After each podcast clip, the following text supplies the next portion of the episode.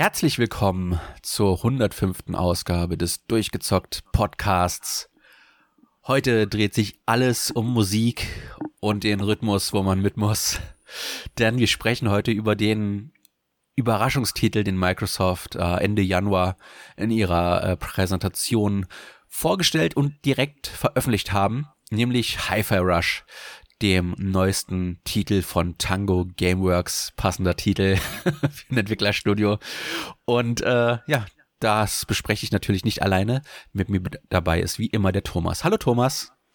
Hallo Maurice und hallo liebe Zuhörerinnen und Zuhörer. Ja, das war wirklich eine Überraschung, denn man hat noch ähm, am Tag davor ganz klar gesagt, es gibt keine Überraschung, man soll nichts erwarten und bums, gab es eine Überraschung.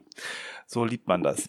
Ähm, ja, und dann eben ein Spiel, was erstmal vielleicht auf den ersten Blick auch gar nicht so spektakulär aussieht, weil es ja in dieser Comic-Grafik gehalten ist, aber irgendwie hat mich dann doch das grundsätzliche Art-Design direkt angesprochen. Ich war neugierig, weil es mich so von der Optik her an die guten alten Sega-Spiele erinnert hat, die man auf der Dreamcast hatte, sowas wie Jet Set Radio.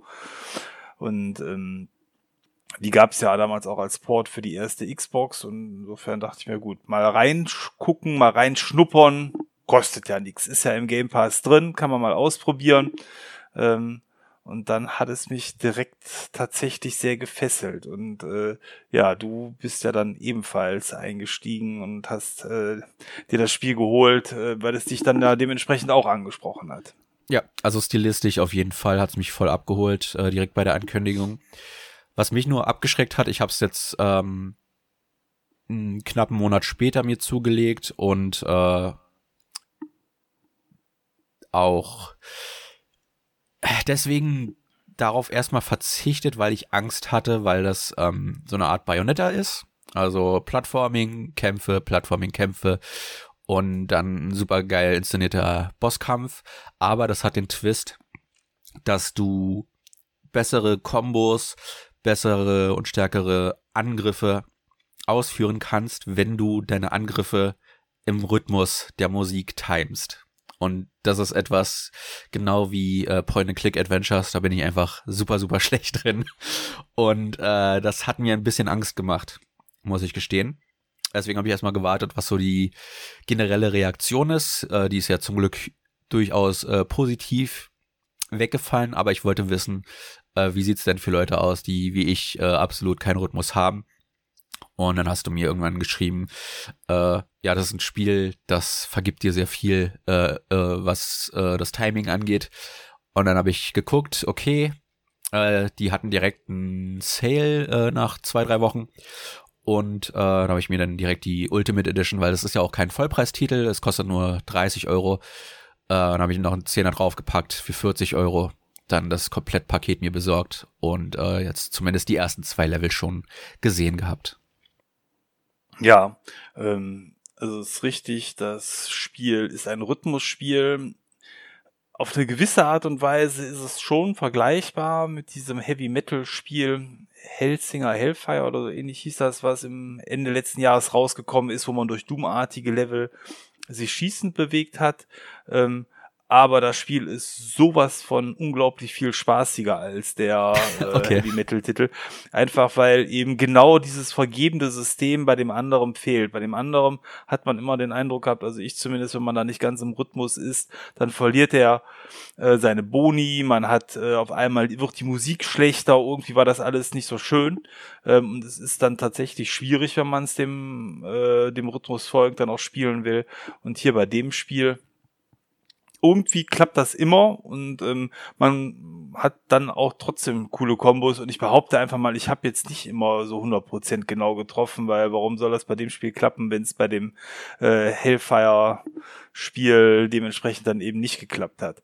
Ähm, ja, aber insofern, nee, das haben die sehr gut gemacht und die Bewertungen waren ja tatsächlich relativ schnell durch die Decke geschossen und es wurde als erster großer Hit des Jahres gefeiert. Ähm, und das mit so einem überraschenden Spiel, was dementsprechend rausgekommen ist. Ich glaube, Bethesda Softworks ist der Publisher von dem Spiel. Ja. Ähm, ist aber nicht von denen, so wie du eben schon gesagt hast, sondern von Genau, von eines deren Unterstudios, Tango ja. Gameworks. Die hatten letztes Jahr schon das tolle ähm, Ghostwire Tokyo gemacht. Das hat mir auch sehr gut gefallen. Ähm, ja, nochmal zu dem Rhythmus. Äh, du kannst es, und das ist das, glaube ich, das Clevere, was sie gemacht haben. Äh, es hat so ein Devil May Cry typisches Punktesystem und natürlich je besser du im Rhythmus bist, je länger deine Kombos ausfallen und je abwechslungsreicher die sind, desto höher dein Punktekonto. Aber rein theoretisch kannst du es auch als ganz normaler Bayonetta-Klon spielen und ein bisschen Button mashen. Ans Ziel kommst du trotzdem, nur deine Belohnung fällt halt niedriger aus. Und das ist, glaube ich, der geniale Twist bei dem Spiel, dass du belohnt wirst für gutes Spielen, aber du wirst nicht bestraft, wenn du jetzt nicht den, den heißesten Rhythmus hast. Und äh, das fand ich doch sehr, sehr angenehm. Also es hat mich positiv überrascht, weil, wie gesagt, ich habe es echt äh, ein paar Wochen aufgeschoben, weil ich Angst hatte, dass das Spiel da weil das die Japaner ja ganz gerne machen. Ne? Es gibt ja tausende Videos, wie die Online-Rhythmusspiele, äh, Dance Dance Revolution und so spielen die haben dann ein ganz anderes äh, äh, Rhythmusgefühl als ich. Und äh, da war meine Angst halt, weil das von einem japanischen Studio kommt, dass das auch wieder ein sehr, sehr hohes äh, Skill-Level abverlangt. Aber das tut es nicht und es hat auch zum Glück äh, mindestens vier Schwierigkeitsgrade. Und ich habe es dann auf dem normalen angefangen und da kam ich bisher jetzt durch die ersten zwei Level, die auch echt lang sind. Also ich habe da locker schon drei Stunden reingesteckt in das Spiel für zwei Level. Äh, ja, auf normal komme ich ganz gut durch und äh, das fand ich bisher sehr angenehm. Ja, was sieht man denn im Spiel? Also erstmal, wenn man äh, das Spiel startet, man spielt eine, ähm, eine einen Jugendlichen, würde ich sagen, kann man schon so sagen, der ähm, in eine Fabrik geht, um dort sich enhancen zu lassen. Es gibt quasi in der Zukunft Fabriken, die einen körperlich modifizieren können. Und da läuft etwas schief und äh, per Zufall wird ihm ein iPod äh, mehr oder minder ins Herz gepflanzt, was sein dann ein bisschen auch sein eigener, ja, ja, was so ein bisschen aussieht wie bei Iron Man, der ja in der Mitte, in der Brust äh, diesen Generator hat. So hat er dort jetzt einen iPod und ist deswegen super musiksensitiv. Also das als Twist ist schon mal sehr, sehr cool. Und ja, in dieser wunderschönen Comic-Grafik, die ja mittlerweile auf einem Niveau angekommen ist, wo man einfach sagen kann, es sieht aus wie äh, ein guter gezeichneter Comic. Jetzt vielleicht nicht ganz Studio Ghibli-Niveau, aber eben trotzdem so, also auf, auf sehr gutem Animationsniveau, würde ich sagen. Oder äh, wie siehst du die Grafik da an der Stelle? Äh, ich würde sogar sagen, die ist spektakulär. Es ist halt in dem Fall nicht wirklich Anime, das ist schon mehr Comic, wie du sagst. Ähm, also überraschend, ne? weil wie gesagt, kommt von, von einem japanischen Studio, aber das ist mehr westlich angehaucht. Äh, allein durch die krass poppenden Farben. Also die, die Welt ist irre farbvoll. Das wirkt wirklich wie so ein 70er, 80er Jahre Marvel-Comic, wo alle Gebäude verschiedene Farben haben, Schattierungen in den allerwildesten Farben, lila, gelb, grün, pink, alles durchgewürfelt und es passt aber trotzdem alles. Und das Coole ist, also nicht nur, dass es extrem hoch aufgelöst ist, du hast null Kantenflimmern, aber äh, viele Objekte haben auch so eine Art Rasterfolien-Effekt. Also man muss sich vorstellen, dann ist es nicht wirklich schattiert, sondern statt einem echten Schatten sind dann halt so Linien äh, fein gerastert und je dunkler eine Stelle sein soll, desto feiner ist es gerastert, ne, dass dann halt mehr Linien da sind und das Bild dann dunkler wirken lassen. Und die sind nicht draufgeklatscht auf die Texturen, sondern die be bewegen sich mit der Kamera mit. Und wenn man darauf achtet, dass es voll der geniale Effekt und äh, allein das anzuschauen. Also ich, ich bleib immer wieder stehen und gucke mir einfach nur die Umgebung an, weil ich nicht fassen kann, wie, wie toll das aussieht. Also äh, ich bin hin und weg von der, von der Grafikpracht und ich hoffe, dass das nächste Nino Kuni zum Beispiel sich davon dann auch eine Scheibe abschneidet, weil das sah ja letzte Generation schon sehr toll aus. Aber ich glaube, mit dem Stil äh, und mit der Performance dieser Hardware könnte das nochmal schöner aussehen. Und äh, dann kriegst du, glaube ich, auch dein Studio Ghibli äh, visuell her. Ja, das stimmt. Also das, äh, den Effekt habe ich so bisher auch noch nicht gesehen, war mir direkt sehr, sehr gut aufgefallen. Erinnert natürlich total an die Comics, die man so dann in der Zeit gelesen hat. Ansonsten hat mich die Grafik so ein bisschen auch an Deponia erinnert, äh, dieses Adventure, was du vielleicht auch kennst, aber eben komplett in 3D. Naja, auf jeden Fall, man landet in diesem Spiel und wird dann direkt mit einer Verfolgungsjagd konfrontiert, weil eben der, der Fehler der Fabrik, man selber wird dann irgendwie nur noch als Fehler bezeichnet, ähm, verfolgt wird und ausgemerzt werden soll und ähm, ja, auf der Flucht äh, eben aus dieser Fabrik heraus trifft man dann relativ schnell auf eine Verbündete, die einem zur Seite steht. Und das ist so der ganze Aufhänger eigentlich der Story, dass man ähm, mit einer Verbündeten gegen den Konzern äh, eine Revolution starten will, gegen den Konzern stänkern. Denn im Hintergrund dieser Fabrik ist dann doch nicht alles so rosig und gut, wie es vielleicht auf den ersten Blick scheint. Und das ist natürlich so ein Bild, was dort gezeichnet wird, was ähm, einen sehr schnell äh, ja ins Spiel hineinzieht und sich auch mit dem Hauptcharakter verbünden lässt, weil der Kampf gegen böse Konzerne ist ja, glaube ich, etwas, was auch in der heutigen Zeit schon sehr im, im, im Mittelpunkt steht und was einen da irgendwo mitfühlen lässt. Ja, äh, unser Hauptcharakter heißt Shai und ähm, der ist ja eigentlich freiwillig dort, ne? Aber du hast ja gesagt, dadurch, dass er seinen MP3-Player da in die Brust gepflanscht kriegt, wird er dann als äh, Fehler abgestempelt und kann dann leider nicht mehr an diesem, diesem Projekt teilnehmen, wo er ursprünglich teilnehmen wollte. Äh, in der Anfangszwischensequenz sieht man auch, dass er einen seiner Arme in so einer Binde trägt. Also man, man kann schon davon ausgehen, dass er halt äh, eine Behinderung hat und sich deswegen diesen austauschen lassen wollte. Er war auch sehr optimistisch, ne, was diesen Austausch anging. Aber äh, ja, ist er dann doch leider schief gegangen. Und äh, ich bin normalerweise nicht so der Fan, gegen Roboter zu kämpfen, aber äh, genau wie alles andere in dem Spiel sind die Roboter sehr cool designt und äh, haben auch visuell genug Abwechslung, dass man sofort merkt, okay, das ist ein Typ, der schießt dich aus der Ferne ab. Das ist ein Typ, äh, sieht man dann, weil die ziemlich groß sind, der braucht ein paar Treffer, dass man erstmal sein Schild zerstören kann, bevor man ihm Schaden zufügen kann.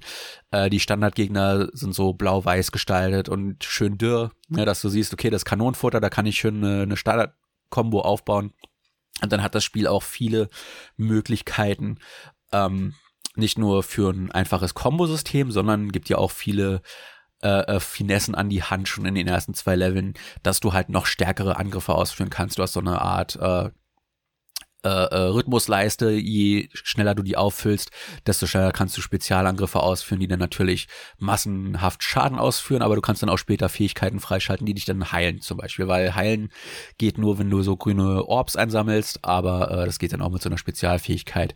Wenn du den Rhythmus hältst, äh, für eine Combo lang, dann kannst du äh, so eine Art Super-Finisher ausführen. Den musst du dann auch nochmal äh, äh, im passenden Rhythmus treffen und dann wird eine besondere Attacke ausgeführt, die dann zum Beispiel auch die Gegner in die Luft schleudern kann, wo du dann äh, die nächste Combo direkt starten kannst, weil du im zweiten Level dann auch so eine Art Grappling-Hook kriegst, mit dem du dich direkt zu den Gegnern ziehen kannst und so weiter und so fort. Es wird bestimmt noch mehr Fähigkeiten geben aber äh, direkt die ersten zwei Level sind schon vollgepackt mit Ideen und äh, Spielreichtum, dass äh, äh, ich gar nicht weiß, wie es da noch weitergehen soll. Und äh, ja, ich bin sehr gespannt, was mich da noch erwartet. Aber wie gesagt, es ist vollgepackt mit Inhalt. Und äh, auch das Kampfsystem, was am Anfang, wie gesagt, sehr an Bayonetta erinnert, zeigt recht schnell und sehr früh äh, seine Finessen, was es anders macht und äh, dann von der Masse auch hervorstechen lässt. Ja, also ich habe das Spiel ja schon durchgespielt, insofern kann ich da zumindest sagen, man hat nicht, also ich zumindest, äh, am Ende des Durchspielens genügend Punkte, um alles in diesen Skilltrees, nichts anderes ist es ja im Endeffekt, freizuschalten. Aber das Tolle ist, man kann sich die Freischaltung an den eigenen Spielstil anpassen. Das heißt, wenn man besonders Timing versiert ist und gut im Rhythmus liegt, kannst du andere Kombos freischalten, wo dann eben auf, äh, keine Ahnung, XX, Y, Y andere Dinge passieren als eben auf andere Kombinationen, die man so drückt. Das habe ich nicht gemacht, weil da bin ich nicht so gut drin. Dafür konnte ich die ganze Zeit hier meine Heilleistung und so weiter hochschrauben, was dann mir genauso entgegenkommt. Weil dann konnte ich halt durch Button meschen, was du eben gesagt hast, in den Kämpfen genauso gut bestehen, einfach weil meine Heilleistung dementsprechend hoch war. Und das haben sie da ganz gut gemacht. Und es kommen tatsächlich noch diverse Features ins Spiel rein. Ähm, insbesondere dadurch, dass man im Verlaufe des Spiels verschiedene Begleiter ähm, bekommt und die können in bestimmten Situationen herbeigerufen werden, äh, äh, wo die einen ganz kurz unterstützen, so dass man eben gegen bestimmte Roboterarten, ich sag mal gegen von mir aus Feuerroboter, Elektroroboter und anderes eben dann Fähigkeiten hat, die einem hier besonders nützlich sind oder äh, Schutzschilde durchbrechen und ähnliches und dadurch wird das Spiel wirklich sehr vielfältig und man muss immer gucken, welchen Gegner hat man vor sich und kann dann dementsprechend die Taktik fahren. Äh, im, im, zweiten Level schaltet man direkt die erste frei, nämlich die Peppermint. Das ist die, die einen verspricht, von diesem, diesem Campus äh, zu fliehen, wenn man ihr hilft, dieses, dieses große Unternehmen zu stürzen. Und deren, ihre Fähigkeit ist es, kurz mit einer Pistole dann aufzutauchen, sich rein zu teleportieren in den Kampf und dann zum Beispiel durch ihre Schüsse Schilde zu brechen. Das ist so die, die erste, die man freischaltet und ich glaube, das ist auch kein großer Spoiler. Und äh, ja, ich bin schon sehr gespannt, was dann da noch für weitere Begleiter äh, erscheinen, weil man die ja auf dem Probenmaterial durchaus schon sehen kann, wie die ausschauen. Nur halt, was die machen, da bin ich noch sehr gespannt auf deren Effekt und wie man die überhaupt kennenlernt, weil am Anfang besteht halt das Team nur aus Chai, Peppermint und der Katze. und der Katze. Die ja. Katze ist besonders cool, wenn man Katzen mag, ja. Ähm, also überhaupt muss man sagen, die Story in dem Spiel, obwohl das so am Anfang so seicht daherplätschert, die nimmt richtig viel Dynamik und Fahrt auf und ist für so eine Art von Spiel überraschend gut. Ähm, also so wie auch bei Jack and Dexter oder bei anderen kombinierten Hüpf- und Kampfspielen ja die Story durchaus ein gewichtiges Moment einnimmt, ist es hier genauso am Ende. Also es ist für mich mehr als so dieses Standardgeblubber, was man in anderen Spielen hat. Okay. Ohne dass es jetzt einen Grimme-Preis verdient. Aber es konnte mich mehrfach äh, überraschen. Und ähm, was natürlich auch für die, äh, ja, für den Spaß sehr zuträglich ist, ist, ist, dass in dem Spiel nicht nur eigene sehr gute Lieder verwurstet werden, sondern auch tatsächlich ähm, eingekaufte Lieder dabei sind. Da hat man direkt auch beim ersten Bossgegner, deswegen sage ich es äh, hier, weil es kein großer Spoiler ist, schon mal Musik von Nine Inch Nails, die dort reingenommen worden ist, die ähm, jetzt, wenn man die Musik mag, und das ist bei mir der Fall, unglaublich viel dann zum Flair des Spiels beiträgt. Ja, man muss jetzt nur vorsichtig sein, weil das sind immer instrumentelle Versionen. Also du kriegst dann keinen Gesang oder so. Äh, und ich muss sagen, äh, es gibt einen Streamer-Modus, wo dann die lizenzierte Musik äh, natürlich aus rechtlichen Gründen ausgetauscht wird mit der eigens produzierten Musik. Und die gefällt mir ein bisschen besser als die bisher lizenzierte Musik. Die taucht bisher auch immer nur bei den Bosskämpfen auf. Also ich weiß nicht, ob die dann später auch in die Level implementiert wird.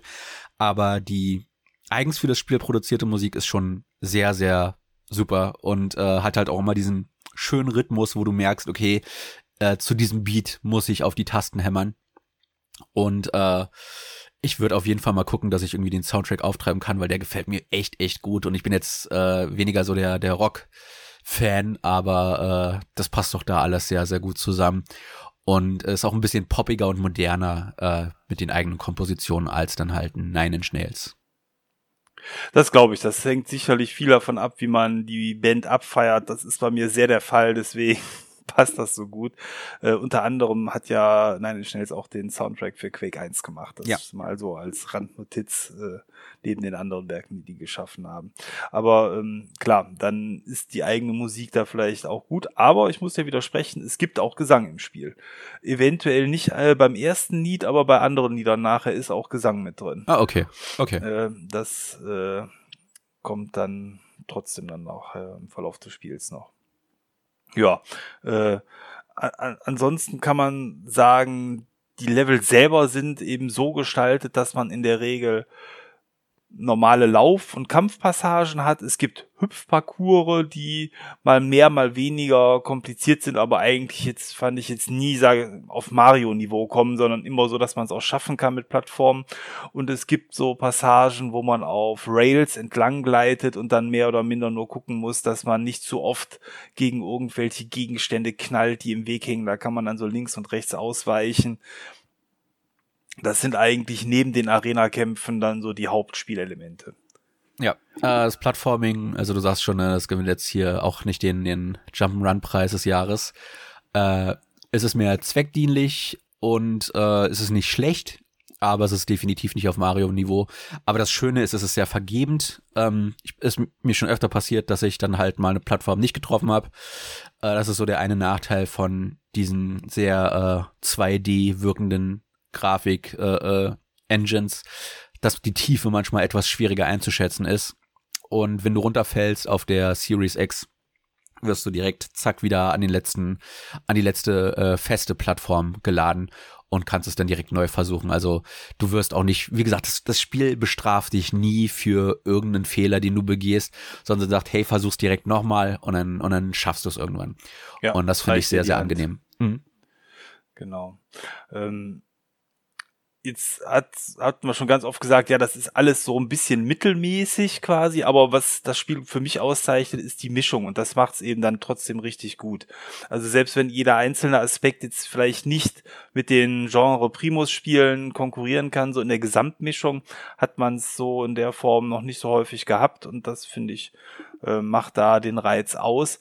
Jedes Level für sich übrigens ist so grob innerhalb von, sagen wir mal, einer halben Stunde bis Stunde spielbar, je nachdem, wie gut man ist und äh, vielleicht auch welchen Schwierigkeitsgrad man hat.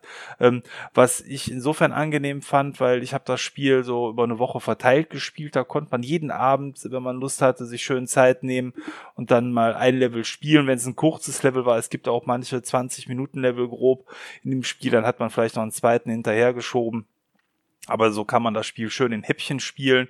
Äh, was ich tatsächlich nicht machen würde, ist einfach so den, das Level unterbrechen. Das geht zwar auch, dass der irgendwo abspeichert, aber so für das Gesamtgefühl und für die Story, die auch mit dabei ist und die Stimmung in den einzelnen Level fand ich eigentlich schön, wenn man da immer so ein Level am Stück gespielt hat. Ja, das ist der Grund, weshalb ich noch nicht weitergespielt habe. Äh, ich habe für jeden Level immer so eine Stunde bis Stunde 20 gebraucht. Und ähm, ich habe halt wirklich überall geguckt, ne, wo finde ich Secrets, wo finde ich noch mehr äh, Währung, weil genau wie du, ich habe auch bisher noch nicht in Kombos investiert, sondern immer schön in, in Gesundheit und diese diese Superleiste. Und äh, ja, da macht das Erkunden der Levels dann auch Spaß, vor allem, weil, wie gesagt, du ja auch äh, nach und nach Fähigkeiten freischaltest, die dann dir später, äh, hast du mir schon gespoilert, in Anführungszeichen, man auch die Möglichkeit hat, alten Level nochmal zu besuchen und dann da auch den Rest freizuschalten, weil äh, direkt in den ersten zwei Leveln siehst du Türen, da ist eine Nummer dran und da kommst du nicht durch. Und ich habe mir sofort schon gedacht, ich muss hier irgendwann zurückkommen können, um da noch ein paar coole Secrets freizuschalten. Und äh, ich werde sicherlich nicht auf 100% spielen. Dafür ist dann, wie gesagt, äh, mein, mein Skill nicht hoch genug, mein Rhythmusgefühl nicht gut genug. Aber ich habe auf jeden Fall Bock, dann auch nochmal die, die Bosse zu erleben weil die gut inszeniert sind und dann mal auszuprobieren, was meine neuen Fähigkeiten da für zusätzlichen Schaden, für coole Kombos und so weiter und so fort auslösen können.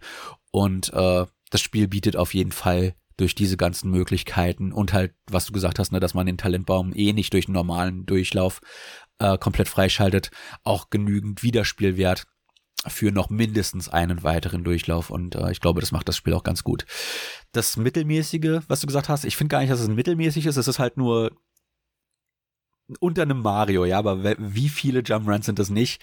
Äh, die, das Kampfsystem ist sehr, sehr super äh, äh, flüssig und ähm, würde ich schon mit dem Bayonetta vergleichen. Also das ist definitiv auf einer sehr hohen Ebene. Und äh, was es für mich raushaut, ist halt die Präsentation und dieses wohlige, positive Gefühl. Äh, du kannst es äh, äh, in verschiedenen Sprachen spielen. Ich habe es jetzt, weil es halt ein japanisches Spiel ist, auf Japanisch geschaltet und äh, du kannst es aber auch mit einer deutschen Sprachausgabe spielen. Äh, ich weiß jetzt nicht, wie die ist, wollte ich aber, das ist gut zu hören. Das wollte ich dann in einem zweiten Durchlauf noch ausprobieren, aber die japanische Synchro ist super gelungen. Und äh, die Übersetzung ist auch sehr, sehr unterhaltsam. Und äh, ja, die Präsentation ist halt das, was es raus hat. Wie gesagt, der, die Mischung aus den, den Sprechern, dem Soundtrack, der hoch aufgelösten Comic-Optik und den ganzen äh, Spezialeffekten, die halt im Rhythmus mitlaufen, zum Beispiel, dass die Umgebung halt auch im Rhythmus mittanzt, ne, äh, finde ich sehr, sehr charmant äh, auf eine Weise, wie ich es halt auch noch nicht so oft gesehen habe. Ja. Dann warst du da etwas schlauer als ich, weil ich habe äh, mir nicht direkt gedacht, dass man in die Level irgendwann zurückkehren kann. Es gab am Anfang Szenen, wo ich relativ lange probiert habe, irgendwo weiterzukommen, weil es für mich offensichtlich war, dass es da weitergeht. Aber ich dachte mir, irgendwie finde ich gerade nicht, wie es da weitergeht, bis ich dann frustriert irgendwann aufgegeben habe an der Stelle und mir dann einen anderen Weg, einen ganz anderen Weg gesucht habe. Aber ja, eben da ist der Kniff, dass man eben im Spiel dementsprechend später nochmal zurückkehren kann. Hm, es gibt überhaupt ähm, in diesem, ich nenne es mal Hub-Menü oder in diesem Hub-Ort, wo man ähm, in die einzelnen Level springt, auch verschiedene Dinge, die man dort sammeln und angucken kann. Äh, also immer zwischen den Missionen kehrt man in so eine Art Hauptquartier zurück. Da ist ein riesen Gemälde an der Wand, da kann man Sachen freischalten und äh, andere Herausforderungen, die man da starten kann. Da habe ich mich jetzt nicht so ausgetobt. Das war auch nicht so unbedingt das, was mich gereizt hat. Aber ich kann mir vorstellen, insbesondere dieses Bild, was man zusammensammelt und die Challenges, die man da starten kann, ist für einen bestimmten Spielertyp bestimmt auch nicht uninteressant. Ja, auf jeden Fall Leute, die halt wirklich an Devil May Cry auf dem höchsten Schwierigkeitsgrad der Dante Must Die Modus äh, ohne Schaden zu nehmen, da ihre Kombos abfeiern. Ich glaube, das ist genau für die gemacht ja. und äh, dann weniger für Leute wie uns. Ich habe mal durch die Achievements geguckt und äh, ich war erschrocken, dass du scheinbar das nicht gemacht hast. Man kann nämlich Chai dann auch anpassen mit Kleidungsobjekten und äh, ihn auch ein bisschen an, an seine eigenen äh, Gewohnheiten und seinen eigenen Look äh, äh, anpassen. Und äh, in diesem Hauptquartier kannst du auch mit der Katze spielen, mit den Charakteren interagieren und ähm, ja, siehst dann auch, was du für Collectibles in den jeweiligen Levels verpasst hast. Man kann auch überall in den Levels ähm, Graffitis finden, die man dann auch, äh, wie ich das verstanden habe, in der in dem Hauptquartier ausstellen kann und so weiter und so fort. Also es gibt wirklich wahnsinnig viel zu entdecken und zu tun in dem Spiel, dass sich ein zweiter Durchlauf, denke ich, für den Sammler und Achievement-Jäger auf jeden Fall lohnen würde. Und äh, ja, das äh, für ein recht kurzes Spiel. Es hat so 10 bis 12 Kapitel, hatten wir, glaube ich, schon gesagt. Ähm, mit einer Spielzeit von 10 bis 12 Stunden dann circa. Äh, das ist schon denke ich, ein ganz guter Kniff gewesen, dann die Spielzeit nicht durch irgendwie noch zwangsweise mehr Levels zu füllen, sondern halt zu sagen, wir packen jeden Level so voll, dass es sich lohnt, die nochmal zu spielen, weil ja dann auch die Erfahrung nochmal ganz anders wird, ne? wenn du am Ende äh, alles geschafft hast, alle Fähigkeiten freigeschaltet hast und dann nochmal in alte Level zurückkehrst und siehst, oh wow, was habe ich alles verpasst, äh, wo ich vorher noch nicht hin konnte, was ich einfach vielleicht übersehen habe. Und das ist ja auch immer sehr belohnend. Ja. Ähm, was ich ebenfalls gelungen fand, ist der Bösewicht des Spiels. Der wird toll präsentiert, der sieht äh, charismatisch böse aus, der würde in jedem Disney-Film zur Höchstform auflaufen, in den guten alten animierten Disney-Filmen zumindest.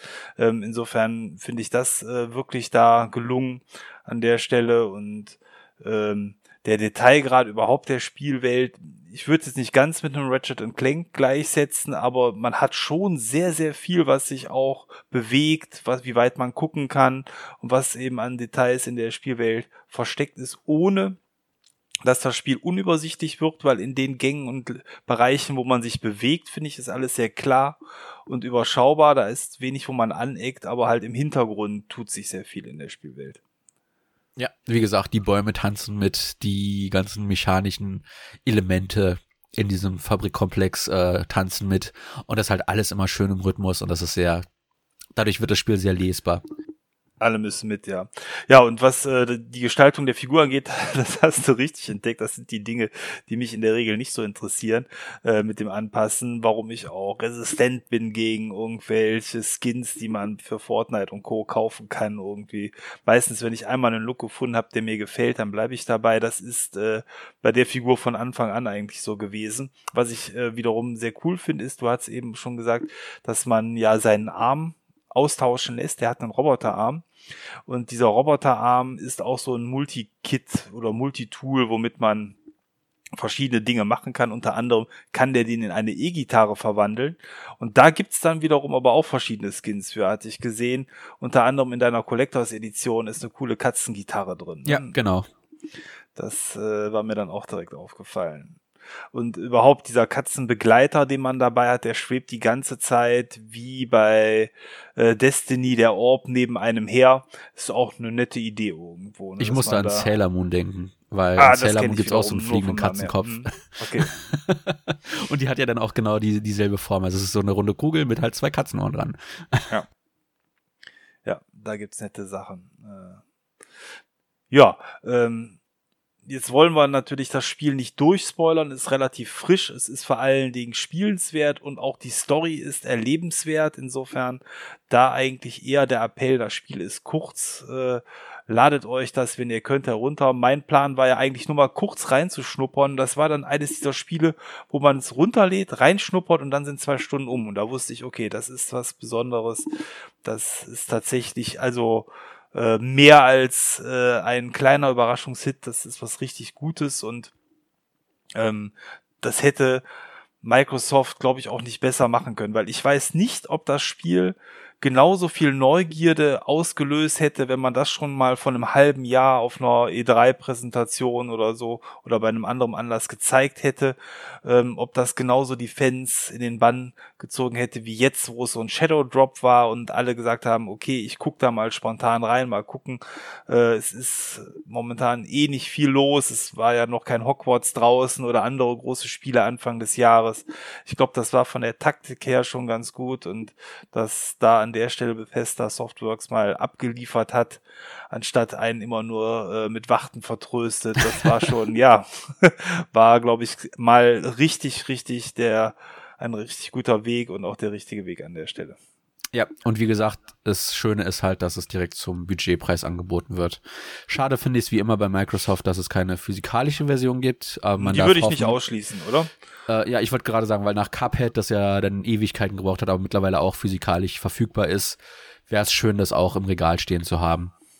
Einfach halt, weil ich mir auch vorstellen kann, dass das ein sauschönes Cover bekommt. Äh, dass das ähm, Teil auf der Xbox, wenn man das Spiel auswählt, sieht schon sehr, sehr stilistisch aus.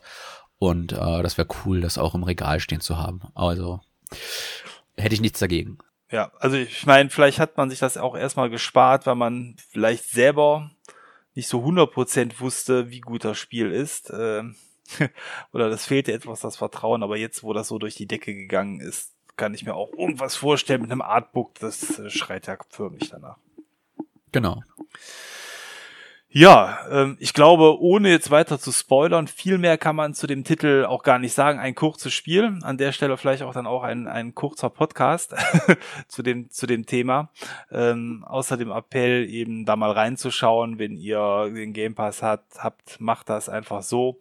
Ähm, wenn ihr es kaufen wollt, ähm, hat Maurice ja gerade schon gesagt, ist es zumindest jetzt auch keine Hürde, die bei 70, 80 Euro liegt, sondern in einem deutlich verträglicheren Rahmen und der nächste Sale kommt zu Ostern bestimmt. Also insofern äh, einfach mal reinschauen in den Titel. Der ja, vor allem, weil es das für PC-Jünger auch auf Steam gibt. Oh ja, das wusste ich gar nicht. Ich habe es übrigens äh, am PC und auf der Xbox ausprobiert. Äh, ist in beiden Fällen gleich gut spielbar und lässt sich auch schön mit Cross-Save auf beiden Plattformen dementsprechend genießen.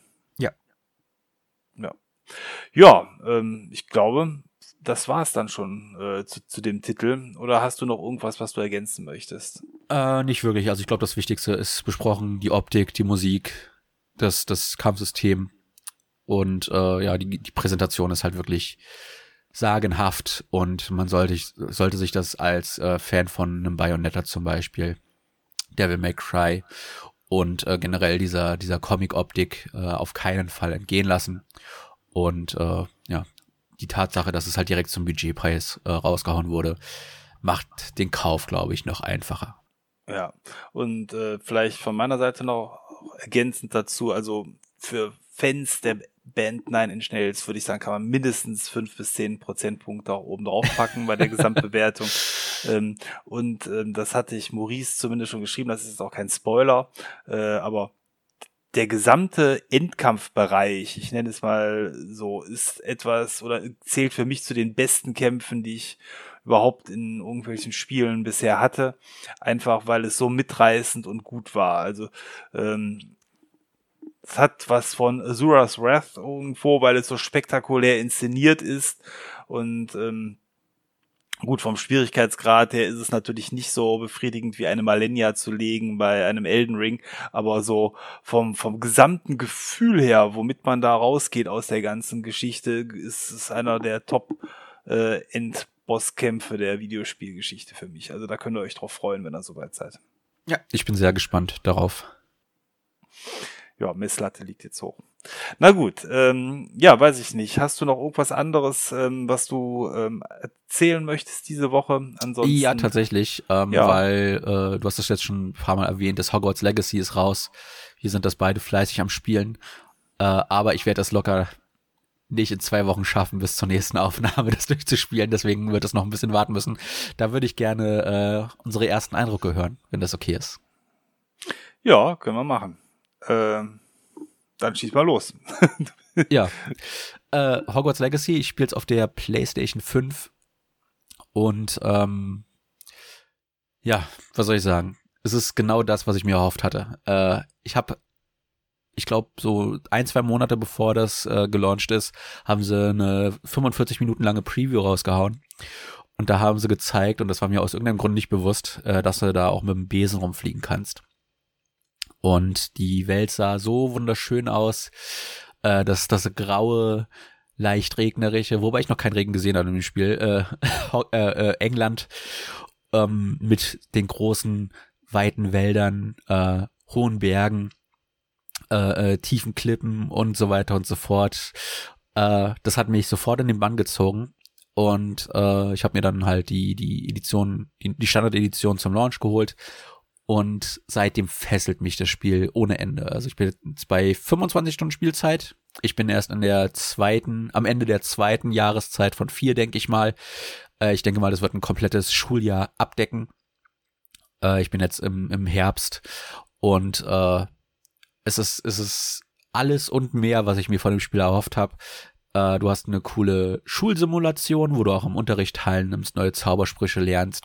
Es hat ein cooles Kampfsystem äh, sowohl in einzelnen Duellen, wie man sie aus dem Film kennt, aber halt auch gegen Wilderer, gegen wilde Tiere und so weiter und so fort, das sehr äh, Souls-mäßig angelehnt ist, also an viel Timing, aber was sehr, sehr äh, spielerfreundlich auch wieder gestaltet ist, der, der Lizenz schulden. Ähm, die Optik ist der Wahnsinn. Also das Hogwarts-Schloss selbst sieht spektakulär aus. Es ist so schön hoch aufgelöst. Alles ist so schön ausmodelliert.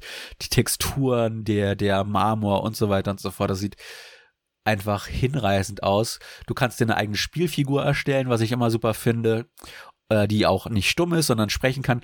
Es kommen so viele Dinge aufeinander, die einfach passen. Und dann ist das Fliegen auch noch der absolute Wahnsinn. Und die Spielwelt ist deutlich größer, als man anfangs vermuten äh, mag. Ich dachte, es ist vielleicht äh, Hogwarts, Hogsmeade und dann halt der Wald drumrum. Aber nee, du hast die komplette Küste da als Region zu erforschen und äh, locker zehn Dörfer, die du alle äh, aufdecken und da dann auch Missionen äh, erledigen kannst.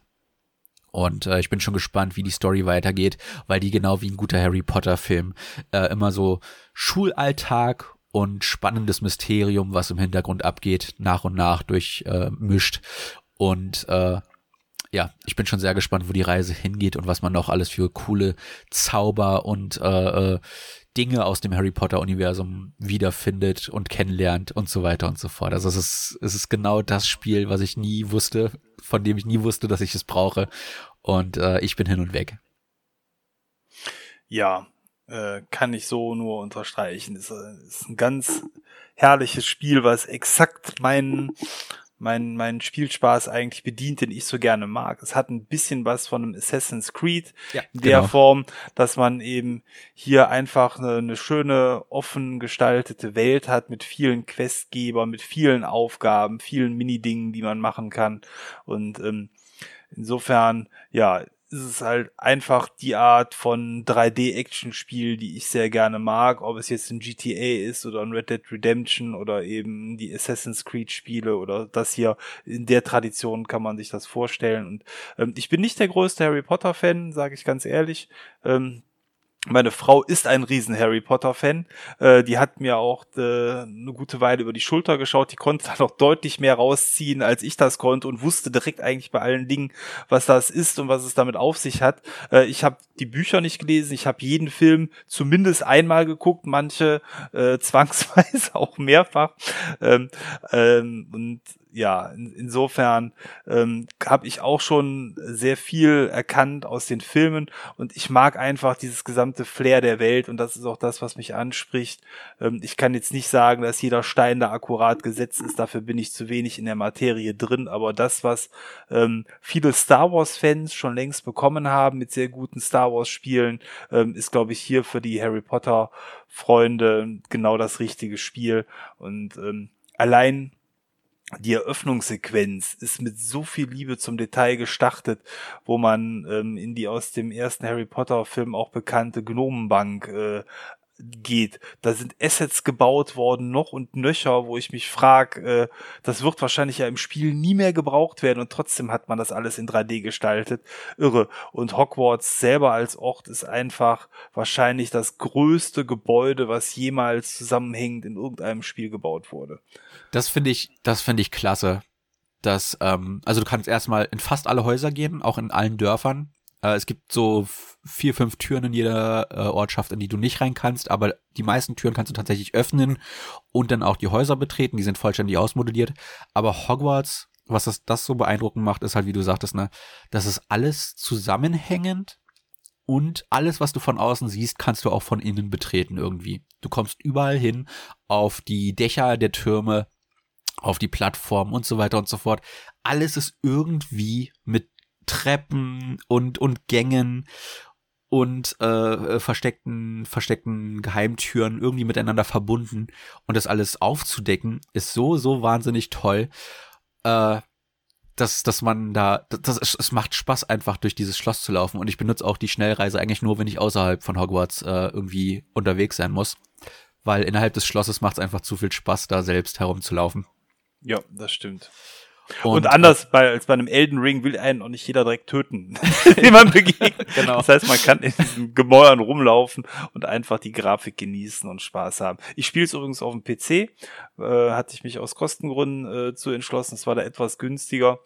Ähm, und ähm, ja, aber da braucht man auf jeden Fall äh, noch einen schönen Patch. Noch läuft es da nicht rund. Ich habe aber auch hier die Hoffnung, das Spiel ist jetzt so mega erfolgreich geworden, dass da noch ein paar Dollar oder Euro abgefallen sind, um da nochmal einen guten Patch nachzuschießen. Ja. Ähm, das Spiel startet im fünften Schuljahr. Ich würde fast vermuten, dass das eine Anlehnung daran ist, dass es das eine Trilogie geplant ist. Äh, das äh, Hogwarts Schulleben geht ja sieben Jahre lang und das würde ja perfekt dann aufgehen, ne, dass man im dritten Spiel seinen Abschluss macht. Und äh, das wäre ziemlich cool, wenn sie das hinbekommen und man dann auch vielleicht seinen Charakter importieren kann. Das sind ja Dinge, die leider viel zu selten äh, passieren, aber immer wieder in, in Rollenspielen mal vorkommen. Und äh, das wäre cool, wenn sie das machen würden. Denn äh, das Spiel ist nicht perfekt. Äh, auch auf der PS5 hat es leichte technische Mängel. Ich bin schon einmal durch den Flur gefallen, aber wie gesagt, mit 25 äh, Stunden Spielzeit ist das, äh, denke ich, noch äh, zu rechtfertigen. Vor allem bei einem Studio, das vorher nur äh, Kinderlizenzspiele gemacht hat, wobei das jetzt im Endeffekt auch ein Kinderlizenzspiel ist. Äh, hat halt Cast 2 und 3 gemacht, die beide auch sehr gut sein sollen. Äh, und noch anderen Disney-Kram. Und äh, ich habe allerdings auch ein paar Kritikpunkte und da bin ich gespannt, was du sagst. Äh, äh, Hauptgrund, den ich jetzt schon erwähnen möchte, den ich mir nicht für einen Podcast aufspare, ist, dass ich die Musik ziemlich schwach finde. Da hast du den spektakulären John Williams äh, äh Harry Potter Soundtrack zur, zur Inspiration. Ja, du musst ihn ja nicht eins zu eins übernehmen. Aber äh, allein dieses, dieses Hedwigs-Thema, das ist so spektakulär und, und auch magisch. Und das fehlt einfach. Also die Musik in dem Spiel finde ich ist so der, der eine große Punkt, wo ich sagen würde, die, den finde ich ein bisschen unterwältigend. Da fehlt mir so ein bisschen der, der Harry Potter Flair. Aber im Startmenü äh, hat man noch dieses dum, dum, dum, Ja, einmal, als der, das Titelbild erscheint. Ja, das saugt mich immer direkt rein. Also, aber im Spiel selber, gebe ich dir recht, ist mir der Soundtrack bisher noch nicht aufgefallen. Das heißt eigentlich im Gegensatz zu Hi-Fi Rush, dass er nicht so gut ist.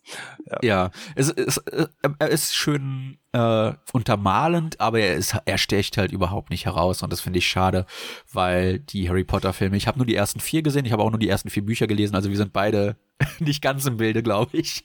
Äh, die, äh, was ich da noch im Kopf habe, sind die schönen Gemäuer von Hogwarts, die auch gut eingefangen sind, die man auch, wie, wie du schon gesagt hast, viel im, im, im Spiel wiedererkennt, aber halt auch die Musik. Und äh, der Soundtrack und allein das Titellied ist halt etwas, was ich immer noch im Kopf habe. Und ich habe die Filme zuletzt irgendwann als Kind im Kino gesehen. Äh, das spricht schon Bände darüber, wie gut die Musik war. Und das vermisse ich ein bisschen. Definitiv. Äh, ich hoffe, da kommt dann äh, im späteren Verlauf des Spiels dann auch noch ein bisschen mehr Bombast rein. Ja. Äh, vor allem, weil die Bosskämpfe auch hier äh, Szene gesetzt sind und äh, teilweise auch sehr spektakulär dann herüberkommen. Äh, direkt im Intro, was du schon erwähnt hast, wird man von einem Drachen angegriffen und ich bin schon gespannt, ob man den auch irgendwann bekämpfen darf. Ja, das äh, Kampfsystem ist ja sowieso in dem Spiel sehr zentral, vielleicht viel zentraler, als es ein friedliches Harry Potter so äh, vermuten lässt. Aber gut, ich glaube, wir sollten uns nicht das ganze Futter für den großen Podcast zum Spiel jetzt schon vorwegnehmen, sonst erzählen wir da das gleiche. Aber ihr merkt, äh, uns beide hat das Spiel sehr gefesselt und gefällt uns, glaube ich, wirklich bisher sehr, sehr gut. Wobei ich noch nicht ganz so weit gespielt habe wie du. Ich habe jetzt so grob etwas über sieben Stunden erst gespielt. Ja, ja. Keine Sorge, du schaltest bald den Besen frei. Ja, das wird Zeit. Ich will fliegen. Ja. Das Fliegen ist toll. Ja, ich würde sagen, dann machen wir für heute auch den Deckel drauf. Das äh, war jetzt ein kleiner Teaser schon mal für den Harry Potter Podcast. Dann hören wir uns in grob zwei Wochen wieder mit einem neuen Thema. Da wird Maurice irgendetwas Schönes für euch aussuchen. Ähm, und bis dahin, äh, ja, benutzt die Zeit, die ihr habt, um viel zu spielen. Noch sind die dunklen Tage, da kann man viel, viel besser spielen, als im Sommer der Fall ist. Ja, und es gibt aktuell wirklich schön viele gute Spiele, äh, die es, es kommen noch so viele jetzt demnächst. Ne? Das, das Jahr wird verrückt. Also ich habe dir auch schon äh, äh, geschickt gehabt, äh, dass ich dieses Jahr, glaube ich, tatsächlich mal wieder seit langem, langem eine Top 5 zusammenkriege. Ihr habt es vielleicht gemerkt, das haben wir die letzten zwei, drei Jahre nicht gemacht. Äh, es lag einfach daran, dass ich ich fand Spielen langweilig. Ich habe das auch Thomas immer wieder geschrieben. Ich bin echt am überlegen, ob ich, ob ich aufhören soll. Aber dieses Jahr hat zum Glück viele, viele Kracher. Ich freue mich auf Final Fantasy 16. Äh, das Metroid Prime Remastered habe ich jetzt äh, physikalisch vorbestellt. Ich auch. Das sollte Anfang, Anfang März kommen. Ja. Da bin ich sehr gespannt drauf. Das, das Original hat mir sehr gut gefallen. Äh, Assassin's Creed Mirage kommt dieses Jahr raus. Äh, für dich das Star Wars Jedi Survivor, der Nachfolger zu dem Fallen Breath Order. Zelda. Das neue Zelda, genau. Und äh, Baldur's Gate. Mensch, Mensch, Mensch. Ist, Und mit ein bisschen Glück kommt ja sogar noch äh, Star Citizen raus. Ich glaube, ja. da brauchst du schon ein bisschen mehr als ein bisschen Glück. okay. ja. Nee, gut. Aber es kommen auf jeden Fall garantiert so viele Kracher, äh, eigentlich mehr, als man realistisch betrachtet spielen ja. kann, weil da ja doch so ein paar Spiele bei sind, die einen vier bis sechs Wochen begleiten werden. Jetzt wieder Hogwarts, ja. Ja, ja, genau. Das ist, das ist größer, als ich gedacht habe. Also ich bin echt davon ausgegangen, das wird so ein 30-Stunden-Spiel. Und ich bin jetzt, wie gesagt, schon bei 25 Stunden. Und ich bin erst im, im Ende Herbst also ich habe den Winter noch nicht gesehen und den Sommer äh, und den Frühling noch nicht. Äh, da ist noch eine ganze Menge Spiel drin und äh, ja, das wird mit Titeln wie Final Fantasy oder Starfield äh, im Sommer nicht anders. Oh ja, schon fast furchtbar. ja. ja, na gut. Ähm, dann wollen wir keine Zeit hier verschwenden mit äh, Podcast-Aufnahmen. Wir müssen spielen. Insofern solltet auch ihr die Zeit nutzen und uns nicht zuhören, sondern spielen. Also gehabt euch wohl und ich sag bis bald. Ciao, euer Thomas. Ja, auch von mir. Macht's gut. Bis zum nächsten Mal. Euer Maurice.